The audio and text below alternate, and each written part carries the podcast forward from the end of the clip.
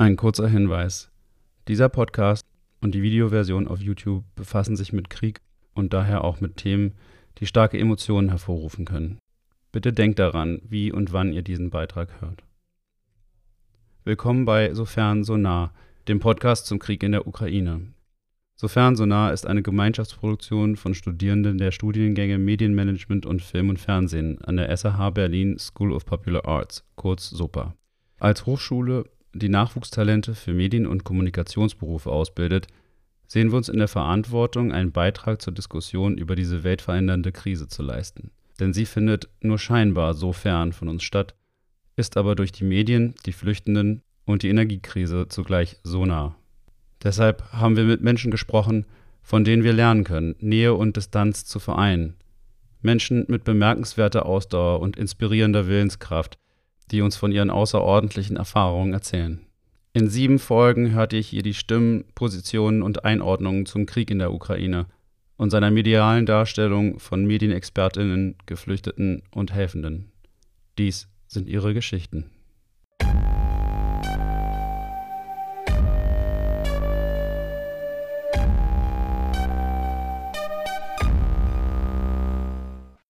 Ragnar ist ein junger Videojournalist, der erst 2019 sein Studium zum TV-Journalisten abschloss. Doch bereits während seines Studiums sammelte er viel Erfahrung im Medienbereich. So war er bei RTL Nord als Reporter unterwegs und startete 2020 ein zweijähriges Volontariat an der Axel Springer Akademie. Dort war er unter anderem einen Monat bei Nonstop News als Blaulichtreporter unterwegs. Des Weiteren hat er bei Bild im Bereich TV Live und Online-Video gearbeitet. Seit 2022 ist Ragnar Videoredakteur bei Bild Web Video. Er produziert Videoinhalte für die Homepage und für die Artikel bei Bild.de. Zu seinen Aufgabenbereichen zählen die Themenrecherche, die Lizenzierung, das Texten, Sprechen, Schneiden und die Distribution. Heute gibt uns Ragnar einen Einblick in die redaktionelle Arbeit bei Ausnahmesituationen. Schön, dass du heute hier bei uns bist. Schön, dass das alles funktioniert hat. Hallo, vielen Dank für die Einladung. Ja. Ragnar, du bist noch ein sehr junger Redakteur, momentan bei Axel Springer tätig, hast auch erst 2019 dein Journalismusstudium beendet und befindest dich jetzt, gerade mal am Anfang deiner Laufbahn, schon in einer solchen Extremsituation. Ja, unser Hauptthema, der Krieg in der Ukraine, genauer gesagt, der Angriffskrieg von Russland auf die Ukraine. Hast du gemerkt, dass irgendwas anders war bei eurer Arbeit, wo ihr vielleicht auch zusätzlich was machen musstet durch den Krieg? Ähm, ja, mehr Arbeit war es natürlich, klar, weil es halt einfach mehr Material ist, was man sichten muss, was man verarbeiten muss ähm, selbstverständlich. Und äh, was dazu kommt natürlich, dass es viele belastende Videos auch sind, wo die Kolleginnen und Kollegen, die sich die Videos anschauen ähm, oder anschauen müssen, dann zum Teil natürlich auch gesagt haben, ähm, ja, dass sie das auch äh, mitnimmt oder emotional belastet, einerseits diese Bilder zu sehen, aber andererseits auch als Privatmensch ähm, das mitzuerleben, was da passiert, so wie das uns alle mitnimmt. Ähm, also ist definitiv ähm, belastender geworden. Ja. Auf diese emotional belastenden Bilder kommen wir auch später nochmal zu sprechen. Ihr habt ja eines der größten Korrespondentennetzwerke. Wie schnell hattet ihr denn wie viele von euren Korrespondenten und Reportern in den betroffenen Regionen, also in der Ukraine, auch in Polen, wo die ganzen Flüchtlinge angekommen sind? Wir hatten auf jeden Fall ähm, über einen langen Zeitraum mehrere Teams innerhalb der Ukraine, ähm, die unterwegs waren, sowohl in Kiew als auch in der Ostukraine ähm, und in anderen Regionen. Und wir hatten dann ähm, auch Reporter, die eben in den Nachbarländern waren, um sich äh, zum Beispiel den Themen Flüchtlinge ähm, und Flucht äh, zu widmen. Mm. Und wir hatten natürlich auch ähm, Reporterkollegen in Russland, der dann aus Russland berichtet hat. Ja. Und das haben wir auch nach wie vor. Also die, ähm, wer wie lange da ist, das variiert natürlich äh, immer, weil wir eben nicht ähm, äh, dann einen festen ähm, Kiew-Korrespondenten haben, der da schon seit zehn Jahren lebt oder so. Aber ähm, es sind immer Reporter vor Ort. So. Ja. Jetzt kommen von beiden Seiten, sowohl von der Ukraine, gerade auch von der russischen Seite, äh, Kriegspropaganda immer wieder nach draußen, die eigene Wahrheiten erzeugen ähm, und dadurch natürlich auch viele falsche Desinformationen verbreitet werden. Die landen irgendwann natürlich auch bei euch. Wie äh, checkt bzw. verifiziert ihr denn das, was da bei euch auf dem Tisch liegt an Material? Ja, das ist immer ein sehr individueller Prozess. Ähm, wie du schon sagst, ähm, es gibt eine Flut an Informationen, an Bildern, an Videos, die über verschiedenste Kanäle im Internet ähm, oder auch in lokalen Medien natürlich dann kursieren und auch ähm, ins Ausland und zu uns dringen. Und da kommt es immer darauf an, was man sieht. Also ich nehme jetzt mal Beispiel Video, weil ähm, das das ist, womit ich am meisten zu tun habe. Ähm, gucken wir, wie auch die Kollegen bei, bei anderen Medien auch, guckt man zuallererst natürlich darauf, was man auf dem Video sieht und ob das denn plausibel ist, was man darauf sieht.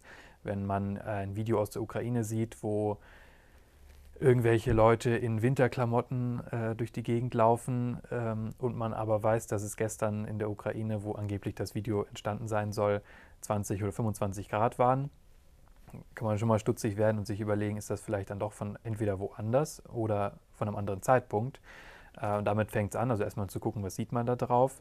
Dann kann man gucken, ähm, Schilder, die man im Hintergrund sieht, Schriften, ähm, wenn man ein äh, Drohnenvideo hat, ähm, wo dabei steht, dass ein Ort dabei steht, wo das aufgenommen sein äh, soll, dann kann ich zu Google Maps gehen und gucken, Luftaufnahmen, sieht dieser Ort überhaupt so ähnlich aus? Dann sehe ich vielleicht, da gibt es ein, äh, eine hohe Fabrik, die markant in der Landschaft ist und vergleiche das mit den Drohnenaufnahmen und kann dann so versuchen, zu einem Ort zu kommen, wo das Ganze dann wirklich äh, entstanden sein kann.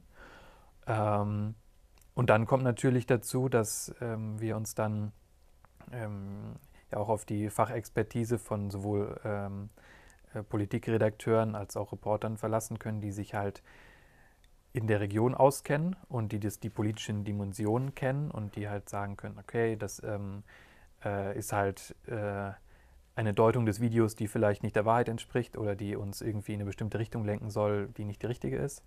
Ähm, oder die den Fakten vielleicht nicht ganz, ähm, mit denen nicht ganz übereingeht. Oder die uns sagen, okay, ja, äh, das Video, was man darauf sieht, ist ähm, äh, wahrscheinlich nicht in der Region entstanden, weil da sieht es halt einfach anders aus oder sieht es momentan mhm. anders aus.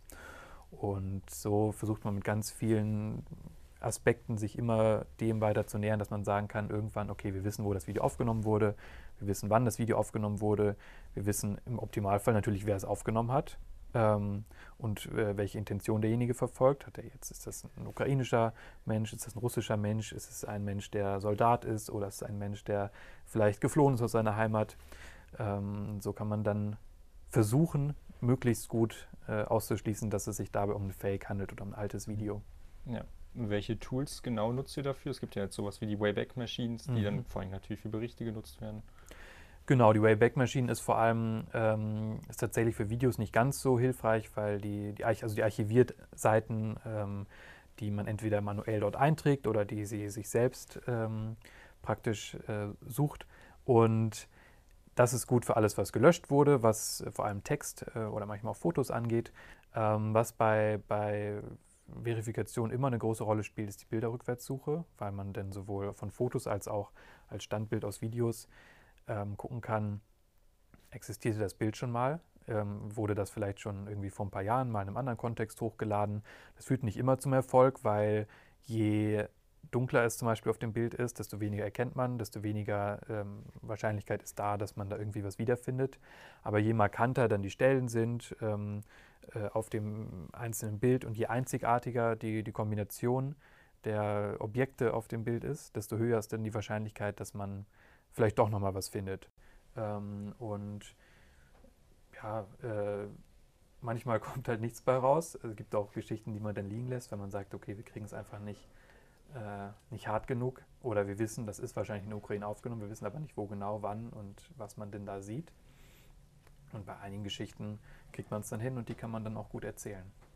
Ja, also gibt es auch sozusagen ressortübergreifende Teams, die sich dann mal zusammensetzen äh, genau, für eine das Recherche. Ist, das geht immer ähm, äh, um die Sache. Das ist bei Bild sowieso äh, so, dass es da ähm, immer ganz viel, ganz viele Kollegen zusammenarbeiten und ähm, da arbeiten die Ressorts übergreifend zusammen und die ähm, ganzen Kollegen, jeder, der irgendwie da eine Fachexpertise hat oder sagt, ich möchte mich da gerne mit einbringen, immer ganz viele beteiligt. Ja. ja, dann lass uns jetzt mal auf sehr spezielles Bildmaterial zu sprechen kommen. Ähm, ich rede hier von Butscha, dem Vorort von Kiew, wo das große Massaker stattfand äh, im März diesen Jahres, wo der Horror des Krieges das erste Mal so wirklich richtig sichtbar wurde für alle auf der Welt.